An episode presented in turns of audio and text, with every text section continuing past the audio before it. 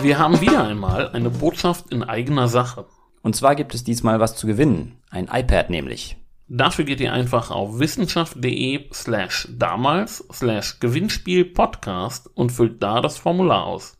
Viel Glück! Damals. Das Magazin für Geschichte präsentiert.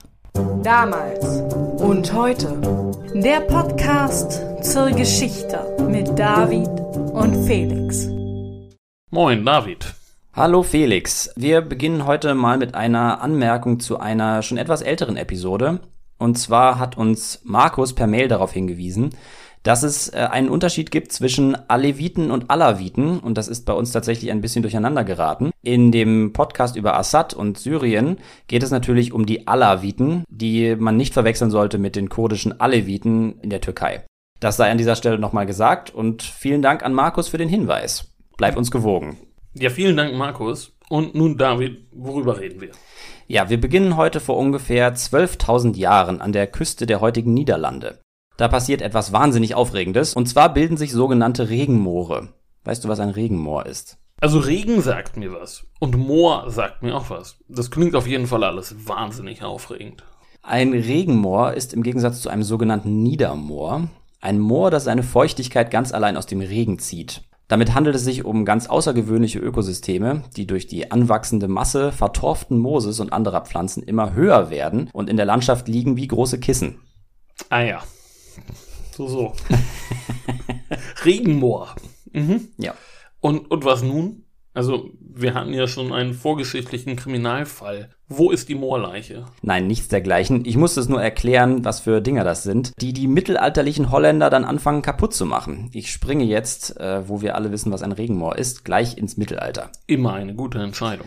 Ja, äh, ungefähr ab dem Jahr 800 finden nämlich große Anstrengungen statt, diese Regenmoore trocken zu legen und mit Kanälen zu durchziehen, um sie landwirtschaftlich nutzbar zu machen. Das funktioniert ganz gut. Bis Ende des 14. Jahrhunderts werden die Flächen genutzt und die Bevölkerung hat eigentlich meistens genug Getreide, um sich selbst zu versorgen. Aber über die Jahrhunderte bahnt sich ein Problem an. Die torfige Erde in den entwässerten Mooren schrumpft in sich zusammen. So ein trockengelegtes Moor sackt ungefähr einen Meter pro Jahrhundert in die Tiefe. Und um 1500 sind sie auf Höhe des Grundwassers angekommen. Da ist jetzt Holland in Not. Richtig. Die Gegenden kann man jetzt nämlich wegen des hohen Grundwassers nicht mehr landwirtschaftlich nutzen. Schwierig wird das schon Mitte des 14. Jahrhunderts und nochmal 50 Jahre später ist dann endgültig Schluss. Die Bauern müssen also wegziehen oder sie verdingen sich mit dem Abbau des Torfes. Und folgerichtig wird anschließend der Torfabbau zu einem Problem. Der macht das ganze System nämlich noch instabiler. Zwischen dem 16. und dem 19. Jahrhundert entstehen dann riesige Seen in Holland. Das sind jetzt also sozusagen die Anfänge des epischen Kampfes Holland gegen das Wasser. Ganz genau. Also erst werden die Moore immer kleiner, weil sie ausgetrocknet werden. Und dann werden sie noch weiter geschröpft, weil die Holländer den Torf entdeckt haben. Mit dem heizten man damals. Äh, ja, die Städte der Region sind zu dieser Zeit im Aufwind und brauchen Brennstoff. Für die Industrie oder Protoindustrie, für den privaten Gebrauch natürlich aber auch. Torf aus den schwer geschädigten Mooren wird nicht nur in Holland genutzt, sondern auch exportiert, zum Beispiel nach Flandern.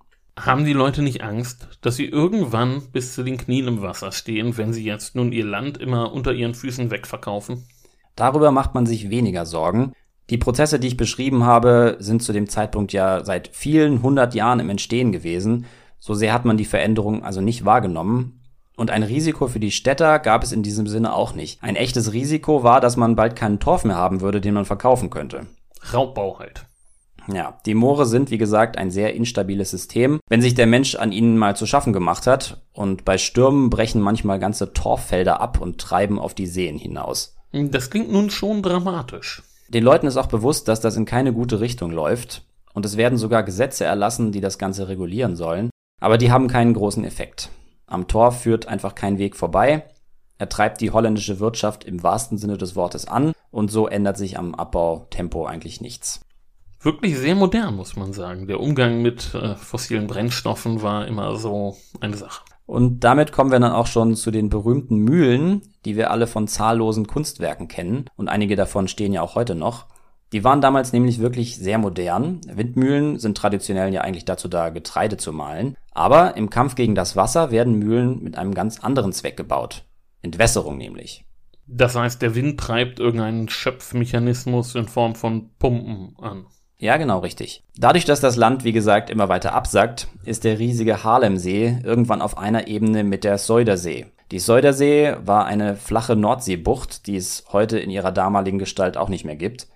Der Harlemsee ist also zu niedrig, um noch durch die Gravitation Wasser an das Meer zu verlieren. Nur die Windmühlen können noch Abhilfe schaffen. Das ist jetzt alles noch vor dem sogenannten goldenen Zeitalter der Niederlande, das sich in der Zeit ja langsam vorbereitet. Wie kommt es denn, dass sich das Land in diesem Kampf gegen die eigene Landschaft noch zu diesen Höhen aufschwingen kann? Das funktioniert teilweise gerade deswegen sehr gut. Seit 800 ist das trockengelegte Land ja gänzlich landwirtschaftlich genutzt. Als das dann alles anfängt unter Wasser zu stehen, wandern die Bauern ab. Gerade rechtzeitig, um in den aufstrebenden Städten für billige Arbeitskraft zu sorgen. Und in ihrer ehemaligen Heimat, die jetzt unter Wasser steht, wird Torf abgebaut, der in den Fabriken verbrannt wird, in denen sie jetzt arbeiten. Das fügt sich also wunderbar ineinander, fast wie gewollt. Also spielt die ganze Entwicklung den reichen Städtern im Grunde in die Hände. Könnte man so sagen. Mit den entstandenen Seen wie dem Harlemsee kann man außerdem noch durch Aalfang super Geld verdienen. Aber auf kurz oder lang braucht die Region natürlich auch wieder mehr Land. Dafür werden die eben genannten Windmühlen eingesetzt. Die Seen zurückzudrängen und wieder landwirtschaftlich zu nutzen, wird dann ein großes Projekt im 16. und 17. Jahrhundert. Ein Beispiel dafür ist der Beemster Polder. Polder sagt dir als Norddeutschen was? Nee, so direkt nicht. Sagt dir Kog was? D auch nicht. Okay, ist dasselbe. Entwässertes flaches Marschland. Der Beemster Polder ist heute UNESCO-Welterbe und kann entsprechend auch besucht werden. Er steht für den Siegeszug der Holländer gegen das Wasser. Der Beemster ist Anfang des 17. Jahrhunderts noch einer der zahlreichen Seen der Gegend und 1607 entschließen sich ein paar Händler aus Amsterdam dazu, ihn trocken zu legen. Da sind wir jetzt schon im goldenen Zeitalter. Die wachsende Bevölkerung braucht aber auch was zu essen. Genauer gesagt die Bevölkerung von Amsterdam. Sie machen sich also ans Werk und zwar tun sie das folgendermaßen. Sie lassen einen 38 Kilometer langen Deich um den See bauen und darum herum einen Ringkanal ausheben. Dann wird mit den vorhin beschriebenen Windmühlen, in diesem Fall 43 an der Zahl, der See leer gepumpt. Das Wasser landet im Ringkanal.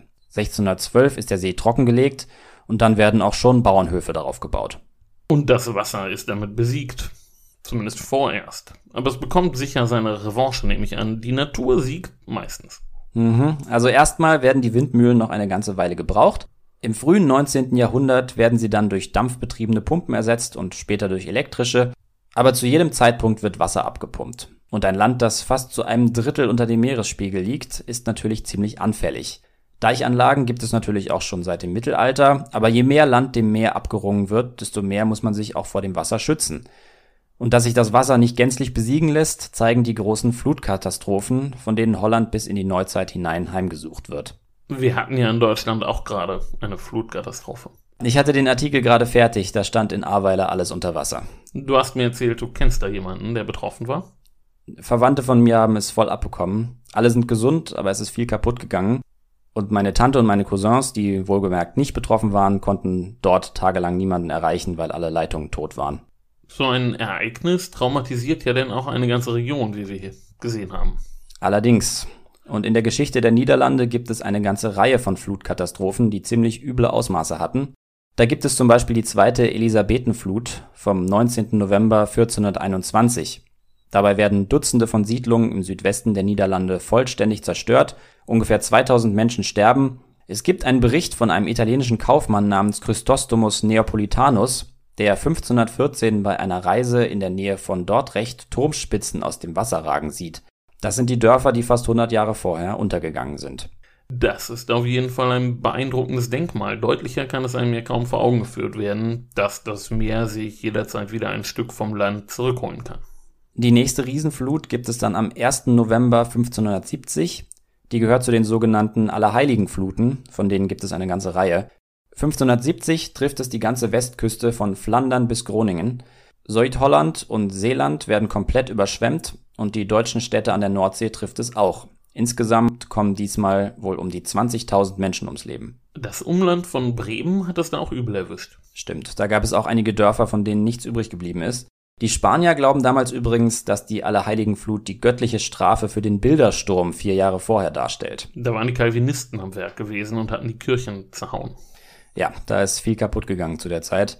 Mit oder ohne Bildersturm, große Fluten gibt es immer wieder und eine weitere, die bislang letzte solch katastrophalen Ausmaßes, ist die Flut von 1953. Und damit kommen wir langsam aber sicher zum Thema deines Artikels. Ja, richtig erkannt. Am 31. Januar 1953, es ist Samstagnacht, sinkt der Wasserstand bei Ebbe nicht wie gewöhnlich und als dann die Flut einsetzt, drückt ein Sturm das Wasser höher als sonst. Das geht die ganze Nacht hindurch, der Sturm lässt nicht nach, am frühen Morgen des 1. Februar schwappt das Wasser schließlich über die Deiche von Seeland, die Rückseite der Deiche wird aufgeweicht und irgendwann brechen sie. Bestand denn da die Möglichkeit, die Leute zu evakuieren? Denn ich meine, wenn der Sturm die ganze Nacht zugange ist, die Deiche zu umspülen, das müsste doch irgendjemandem aufgefallen sein. Also der Sturm ist den Leuten natürlich schon aufgefallen, aber es hat ihn wohl fast niemand als Bedrohung wahrgenommen. Das muss eine ganz dumme Häufung von verschiedenen Begebenheiten gewesen sein, dass diese Flut überhaupt zustande gekommen ist. Es gibt nämlich weder eine besonders hohe Springflut, noch ist der Sturm besonders stark, aber er hält sehr lange durch und er wechselt die Richtung zum ungünstigsten Zeitpunkt überhaupt. Erst bläst der Nordwind das Wasser durch die Nordsee Richtung Ärmelkanal und gerade als die Flut einsetzt, dreht der Wind, kommt jetzt aus Westen und drückt die Flut gegen die Küste. Okay, das heißt, während es passiert, haben die Küstenbewohner gar keine Ahnung, was da ihnen jetzt blüht. Ja, bis es zu spät ist. Als das Wasser die Deiche erst einmal überwunden hat, steigt es sehr schnell. Viele können sich nicht mehr retten, andere schaffen es auf die Dächer ihrer Häuser aber damit ist das Drama noch nicht zu Ende. Der Rest des Landes bekommt nämlich erst im Laufe der nächsten Tage mit, was genau passiert ist. Die Kommunikation ist komplett zusammengebrochen. Du hast es ja vorhin erwähnt, bei solchen Katastrophen ist das immer noch ein Problem heute. Ja, aber damals ist das natürlich viel extremer. Flugzeuge und Hubschrauber stehen fast keine zur Verfügung. So kommt es, dass viele, die sich eigentlich schon gerettet hatten, an Unterkühlung sterben oder vor Entkräftung von ihren Dächern wieder ins Wasser stürzen. Allein in den Niederlanden kommen bei der Flut 1835 Menschen ums Leben, 47.000 Wohnungen werden zerstört und 200.000 Nutztiere ertrinken. Diese Katastrophe brennt sich den Niederlanden ein. Das ist ein wirklich hochtraumatisches Ereignis und es ist darüber hinaus nicht nur ein einzelner harter Schlag, von dem man sich erholt, wenn nur genug Zeit vergeht. Es ist nämlich so, dass die riesigen Löcher, die die Flut in die Deiche gerissen hat, immer größer werden. Weite Teile des Landes stehen unter Wasser und wenn man jetzt nicht ganz schnell die Deiche repariert, droht der Schaden irreparabel zu werden. Also noch mehr Turmspitzen, die aus dem Wasser ragen. Ist denn so ein Desaster mitten im 20. Jahrhundert nicht vermeidbar gewesen? Die Deiche sind schon seit einiger Zeit in keinem guten Zustand mehr gewesen. Es gibt Mahner, die schon viele Jahre vorher die unzureichende Wartung der Deiche beklagen und als die Flut dann kommt, können sie sich vollauf bestätigt fühlen. Und was wird nun gemacht? Doch wohl erstmal mit Sandsäcken geworfen, oder? Ja klar, das ist erstmal das Mittel der Wahl. Damit kann man so einen Deich am schnellsten flicken. Es laufen dann große Hilfaktionen an, in den Niederlanden selber und in Europa. Und gleichzeitig macht man sich in der niederländischen Regierung darüber Gedanken, wie man solche Katastrophen in Zukunft verhindern könnte. Da hätte man ja eigentlich auch schon vorher drauf kommen können. Aber mal ganz laienhaft gefragt, gibt es denn außer Deichen und Rückhaltebecken überhaupt irgendwelche Möglichkeiten, eine Flut zu verhindern oder wenigstens einzudämmen? Also in den 50er Jahren. Aus Norddeutschland kenne ich es natürlich auch, dass die Überschwemmung von manchen Wiesen bewusst zugelassen wird. Im Idealfall laufen die dann voll und frieren dann zu und dann kann man darauf Eis laufen. Aber an dieser Stelle ein Wort der Warnung, das ist zwar selbst in manchen Naturschutzgebieten erlaubt, weil es sich um eine traditionelle Sportart handelt, aber es ist nicht immer ungefährlich. Informiert euch unbedingt vorher über die Eisdicke, falls ihr in der Natur Schlittschuh laufen wollt. Ein wichtiges Wort der Warnung, ja. Soweit mein Exkurs zum Schlittschuhlaufen. ja. Ähm, wie sich zeigt, gibt es aber noch andere Methoden, um Sturmfluten beizukommen als Deiche und gezielte Überschwemmungen. Aber bevor ich näher auf das sogenannte Delta-Projekt eingehe, werde ich ein paar Takte dazu sagen, wie in den Niederlanden der Flutschutz historisch organisiert worden ist. Ungefähr vor 1000 Jahren, also mitten im Mittelalter, fangen die Leute an, sich gemeinschaftlich um den Bau und die Wartung von Deichen und irgendwann auch von Schleusen zu kümmern. Im 12. Jahrhundert bilden sich dann die Wasserschaften, also Waterschap heißt das auf Niederländisch. Das sind die ersten demokratisch organisierten Organisationen der Niederlande. Demokratisch, weil da den Bauern der Schutz ihrer Ländereien überlassen wurde. Die Wasserschaften werden von Räten geleitet, in denen die Landbesitzer Mitbestimmungsrechte je nach Größe ihres Landbesitzes haben. Und ja, ihre Pflichten sind Entwässerung und Wartung der Deiche, Gräben und Schleusen. Das ist natürlich sehr in ihrem eigenen Interesse. Ein halbes Jahrtausend geht das so. Die Wasserschaften können Steuern eintreiben, teilweise auch Gesetze erlassen und Recht sprechen. Der Hochwasserschutz und die Entwässerung der Felder sind also sozusagen nur das Kerngeschäft. Das sind denn ja richtige kleine Lokalregierungen gewesen, wenn man so will, zumindest in diesem Segment. Ja, die Wasserschaften haben einen beträchtlichen Einfluss und im 18. Jahrhundert kommt dann der nächste Entwicklungsschritt. Eine landesweite Institution wird ins Leben gerufen, der Reichswaterstaat, sozusagen die Wasserbaubehörde. Sowas haben natürlich sehr viele Länder irgendwann hervorgebracht, aber in den Niederlanden ist die Behörde schon etwas Besonderes. Wir haben ja neulich erwähnt, dass in Israel das Verteidigungsministerium immer eine übergeordnete Rolle gespielt hat, leicht zu verstehen vor dem politischen Hintergrund. Und so ist auch in den Niederlanden der Kontext, in diesem Fall der geografische, der Grund dafür, warum eine Wasserbaubehörde eine sehr viel größere Rolle spielt als in anderen Ländern. Das ist ein ganz guter Vergleich. Die Niederlande waren ja auch immer im Kampf, wenn auch gegen die Elemente.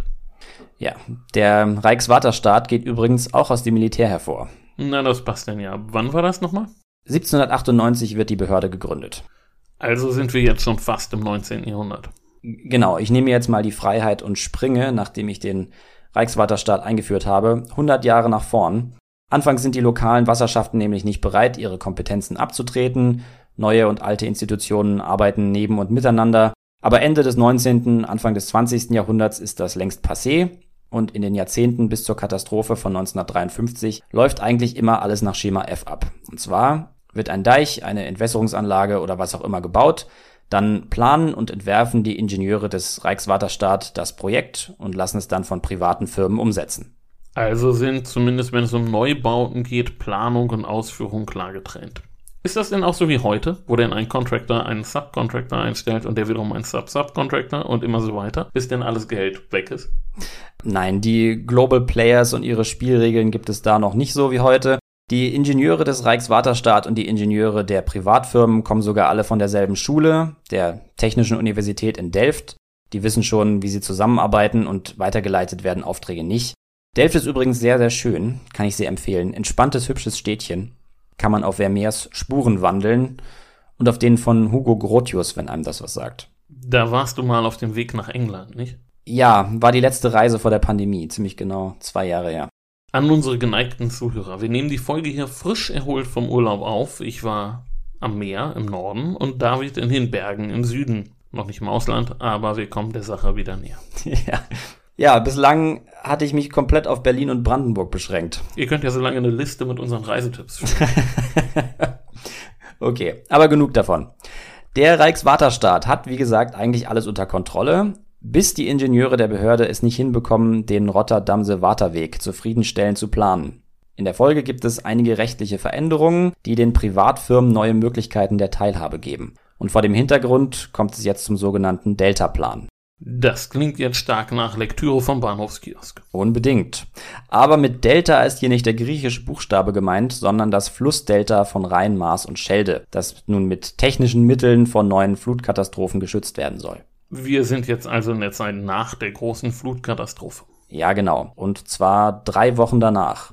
Da wird ein Komitee ins Leben gerufen, das Delta-Komitee, um eine Strategie zu entwickeln und schon eine Woche später liegt bei der Regierung ein vorläufiger Plan auf dem Tisch, sozusagen eine erste Version des Delta-Plans. Der Delta-Plan. Ja. Alles klar. Was steht da nun drin? Unterm Strich steht da drin, dass das Delta weitgehend abgeriegelt werden soll. Nur ganz im Norden und ganz im Süden soll es offen bleiben, damit Rotterdam und Antwerpen ihre Verbindung zum Meer nicht verlieren. Das ist nun schon drastisch. Einfach alles zu mauern. Ist es auf jeden Fall. Aber zu der Zeit ist das die einzig technisch vorstellbare Lösung. Es dauert dann noch fünf Jahre, bis der Delta-Plan offiziell und gänzlich ausgearbeitet vorgelegt wird. Der bedeutendste und aufwendigste Teil des Plans ist die Abriegelung der Osterschelde, also einer der Scheldemündungen. Jetzt, wo alle Fakten auf dem Tisch liegen, gibt es aber bald Unmut in der Bevölkerung. Der völlige Abschluss würde nämlich das Ökosystem dort komplett zerstören. Das stört nicht nur Umweltschützer, sondern auch Anwohner und insbesondere die Fischer, die Angst haben, dass ihnen ihre Arbeitsgrundlage genommen wird. Man nimmt ihnen ja wirklich das Meer vor der Nase weg. Das ist eigentlich kaum vorstellbar. Das sind ja nun Pläne, die weit über Deichbau hinausgehen. Ich könnte mir vorstellen, dass die Leute die Vorstellung ziemlich erschreckt haben dürfte. Es hat in den Niederlanden schon lange ein hohes Vertrauen in technische Lösungen gegeben. Das ist ja jahrhundertelang Teil der Geschichte. Aber der Deltaplan ist sehr unpopulär und sorgt zum ersten Mal für einen echten Vertrauensverlust der Bevölkerung gegenüber des Reichswaterstaat. Das Thema beschäftigt die Politik rund um die Uhr Und das über eine sehr lange Zeit. Nochmal zur Erinnerung, 1953 ist die Flutkatastrophe. 57 wird dann im Parlament über den Deltaplan abgestimmt, der 58 in Kraft treten soll. In den 60ern wird dann damit begonnen, das Delta Stück für Stück abzuschließen. Aber die Osterschelde hebt man sich ganz bis zum Schluss auf. Das ist der größte Brocken und sie abzuschließen ist wie gesagt eine umstrittene Entscheidung. Als 1972 dann Wahlen anstehen, steht der Streitpunkt Deltaplan, genauer gesagt die Osterschelde, ganz oben. Also wird nun darüber gestritten, ob überhaupt diese Schutzmaßnahme in Angriff genommen wird. Nein, das nicht. Es gibt zum Beispiel die Idee, die bereits vorhandenen Dämme zu erhöhen oder zu verstärken. Okay, aber du hast gesagt, dass es laut den Regierungsingenieuren eigentlich alternativlos ist, das ganze Delta komplett zuzubauen. Beim Reichswaterstaat ist man davon weiterhin überzeugt, ja. Es hat ja auch eigentlich große Unterstützung für Großprojekte zum Hochwasserschutz gegeben, aber die Katastrophe von 53 ist zwar immer noch ein nationales Trauma, aber sie ist eben auch schon fast 20 Jahre her das Ausmaß der Zerstörung, das die neuen Anlagen anrichten sollen, schreckt jetzt einfach vermehrt die Leute ab. Es gibt dann wirklich einen Regierungswechsel. Ein Linksbündnis kommt an die Macht und setzt gleich eine Kommission ein, die den Deltaplan prüfen und gegebenenfalls überarbeiten soll. Tatsächlich schmeißt die neue Kommission alles über den Haufen und präsentiert den Plan, die Barriere in der Osterschelde zwar zu bauen, sie aber mit Toren durchlässig zu machen. Also ist der Abschluss jetzt doch nicht notwendig gewesen? An der wissenschaftlichen Grundlage hat sich nichts geändert und aus dem Reichswaterstaat ist weiterhin zu hören, dass das komplett unmöglich ist. Also technisch nicht machbar. Ja. Die Regierung entscheidet sich aber trotzdem für den neuen Plan, gibt also im Jahr 1974 ihr Okay dazu, diese halbdurchlässige, technisch unmögliche Barriere in die Osterschelde zu bauen. Damit stellt sie sich denn gegen die eigenen Fachleute. Ja, voll und ganz. Okay, das ist natürlich jetzt ein großes Risiko, dass die Regierung da eingeht wenn das nun schief geht. Denn ist ja nicht nur der politische Schaden groß. Das ist auch wirklich eine Entscheidung, die nicht auf die leichte Schulter genommen wird. Da gibt es eine ganze Menge Leute, die viele schlaflose Nächte hinter sich bringen, bevor alles unter Dach und Fach ist. Der Streit ist auch nicht nur einer unter Fachleuten. So wie schon im Wahlkampf ist das Thema Osterschelde ein richtiger Gesellschaftsspalter. Die meisten haben eine Meinung dazu und die Fronten sind verhärtet. Den einen wird vorgeworfen, sie würden die Umwelt, die Wirtschaft und das Gesicht der Niederlande zerstören und den anderen, sie würden eine weitere Flutkatastrophe geschehen lassen und das Leben zahlloser Menschen in Gefahr bringen. Entspannte Gespräche bei Familientreffen. Davon kann man ausgehen. Das Parlament entscheidet dann, wie gesagt, dem neuen Plan der Kommission zu folgen und die durchlässige Barriere bauen zu lassen. Der Reichswaterstaat ist bruskiert und bekommt nach dem üblen Haken gleich noch den nächsten verpasst. Zum allerersten Mal wird es nicht den staatlichen Ingenieuren allein anvertraut, das Projekt zu planen, Sie müssen es diesmal gemeinsam mit den beteiligten Firmen machen. Also bricht als Spätfolge der Flutkatastrophe nun auch noch das staatliche Monopol in sich zusammen. Mhm. Und zu der Zeit ist das eine populäre Entscheidung. 1976 wird dann mit dem Bau begonnen. Die Barriere soll 63 Tore bekommen. Später wird dann auf 62 reduziert. Jeweils 5 Meter dick, 40 Meter breit und bis zu 500 Tonnen schwer. Aber alle Details sind noch nicht geklärt. Das sind nun beeindruckende Ausmaße. Aber erklär doch nochmal, wozu sind diese Tore jetzt eigentlich da?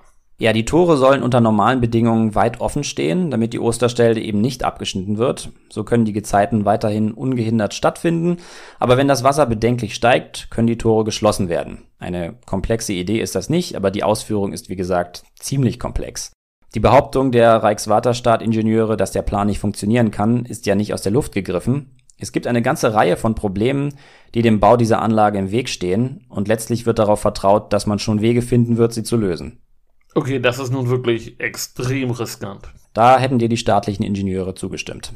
Und klappt das denn so, wie man sich das erhofft? Es finden sich wirklich immer Mittel und Wege. Eine Entscheidung ist zum Beispiel, dass die Tore selbst nicht Teil von Senkkästen sind, also von Turmkonstruktionen, die auf dem Meeresboden stehen, sondern dass man sie zwischen Türmen aufhängt. Türme und Tore wechseln sich also ab. Die Türme selber sind massiv, können so aber nicht transportiert werden. Man transportiert sie also hohl an Ort und Stelle, füllt sie mit Sand, wenn sie schon positioniert sind. Damit die ganze Chose nicht in den Schlamm sinkt, werden außerdem schwere Kiesmatten verlegt und so weiter und so weiter.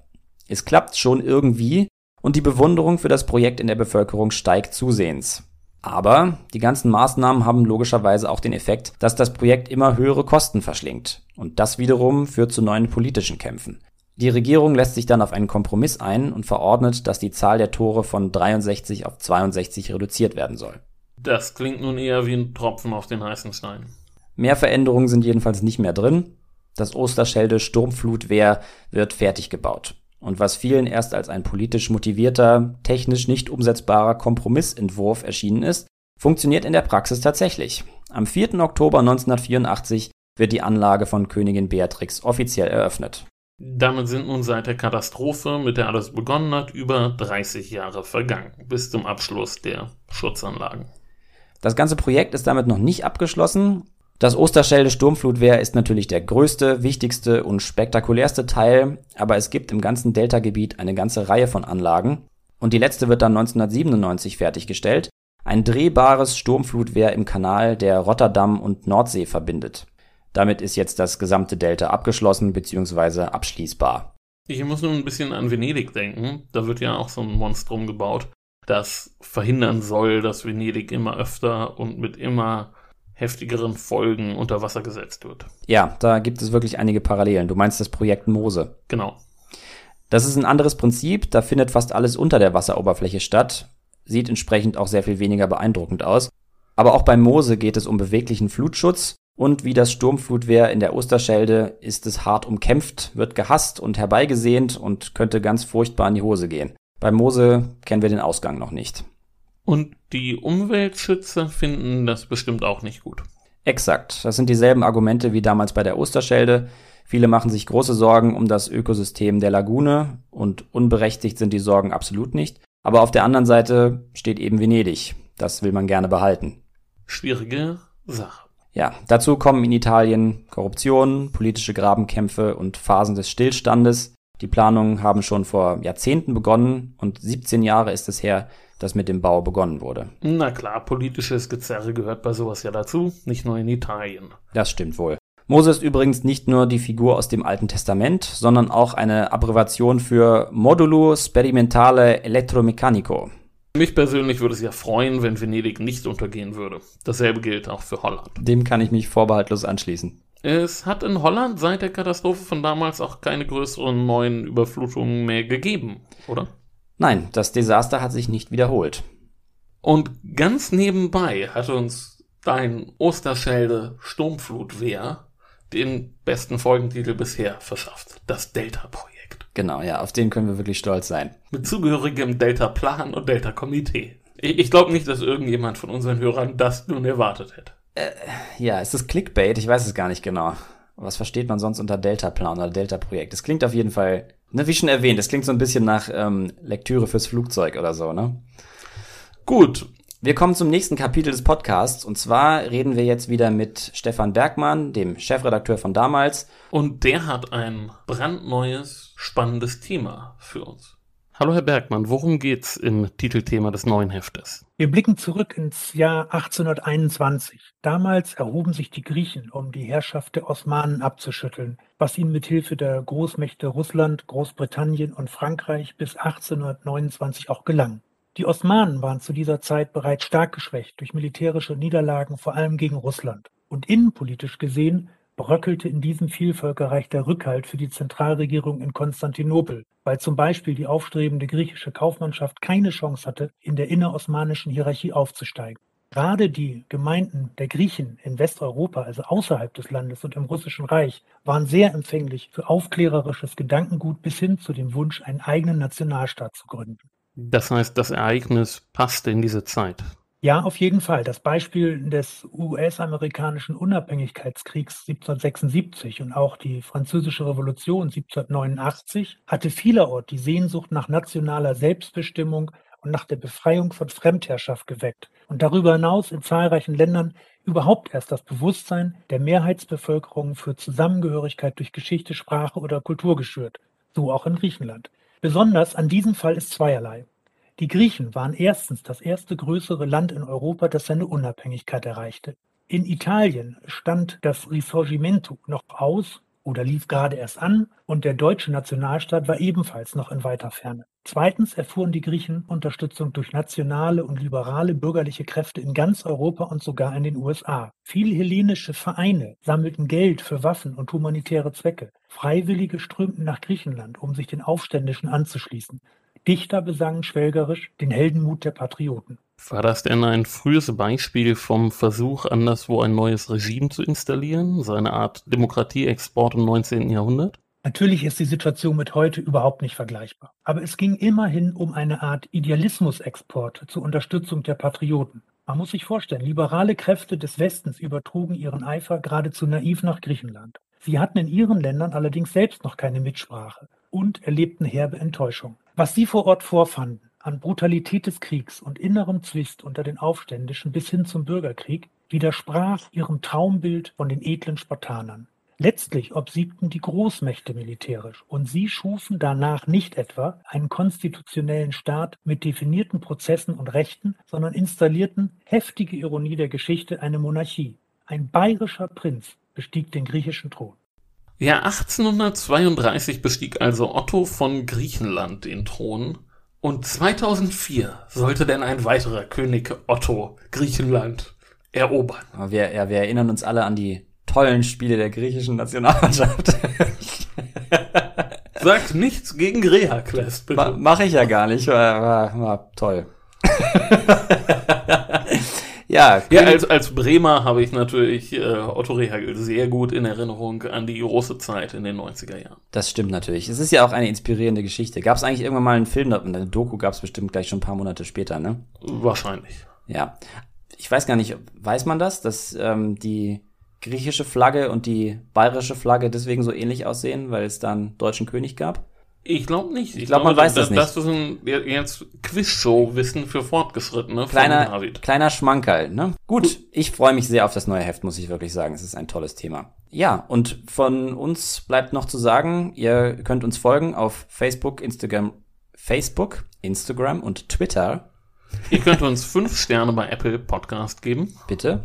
Und ihr könnt uns E-Mails schreiben unter, wie heißt es? damals-podcast.konradin.de. Ganz genau, was Felix gesagt hat. Bis dahin, macht's gut. Bis Ciao. zum nächsten Mal.